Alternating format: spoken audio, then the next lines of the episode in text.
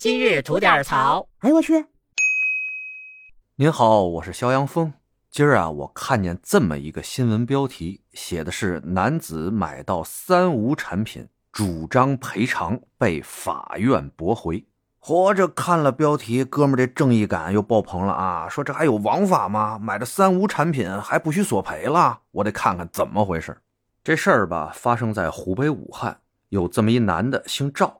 去当地呢一家专门做香肠的店啊，花了二百四十块钱买了六斤香肠，临了呢还要求这店家呀给他这香肠做真空包装。而第二天呢，这姓赵的呢又来到这店里边，这回横了，要了一百八十斤的灌香肠，花了七千一百块钱。这店老板一看呀，嚯，这太捧场了，这大主顾啊！昨天刚买了六斤，可能是吃着好啊，这就买一百八十斤，行嘞，赶紧给人要香肠吧。这赵某在旁边说呀，啊，跟昨天一样，也给我用你们的真空包装袋给他封好了，我这好拿。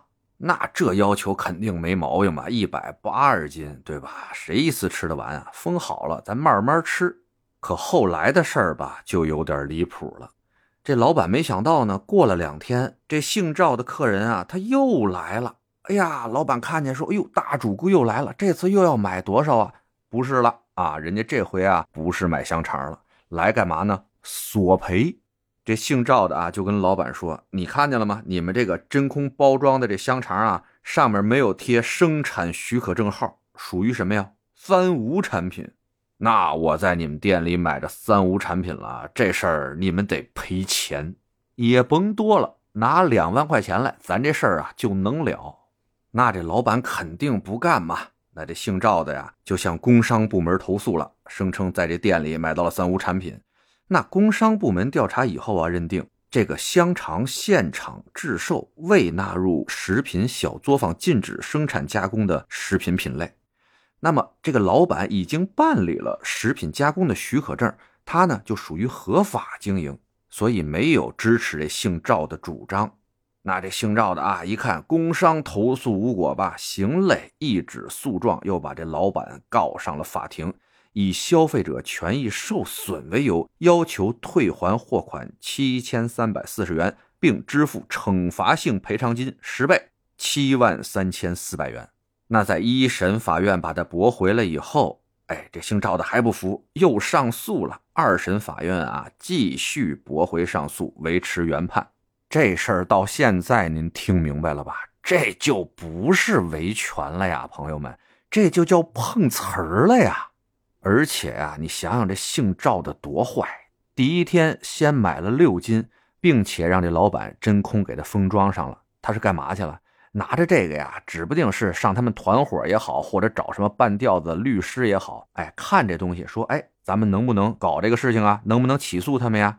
他们这帮人啊，一商量啊，估计说可以。第二天才用了大手笔啊，一百八十斤，想着啊，能敲这老板一笔。哎，你看这回好了吧？不但白白的给人家当了回大客户啊，加上一审加二审的这个诉讼费用啊。估计呢，这一万来块钱算白花。哎，不对，人家至少得着香肠了，对不对？其实，在早年间吧，这些职业打假人啊，多少还都有那么点担当。人至少找的真是大商场，找的是假货呀。那段时间吧，咱普通老百姓苦这些假货啊久矣。但是呢，一是没时间，二是呢没这精力，对吧？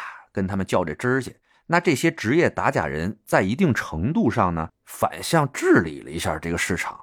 但近些年吧，随着这个做职业打假人的这个人数越来越多，就有一些不太正经的人出现了。就像这事儿里边姓赵的这位，那就纯属就是碰瓷儿了。那你说你想碰瓷儿吧？哎，专业知识还不过硬，这回怎么样啊？送你俩字儿：活该。得嘞，想聊新鲜事儿，您就奔这儿来；想听带劲儿的故事，去咱左聊右侃那专辑。期待着您的点赞和评论。今儿就这，回见了您的。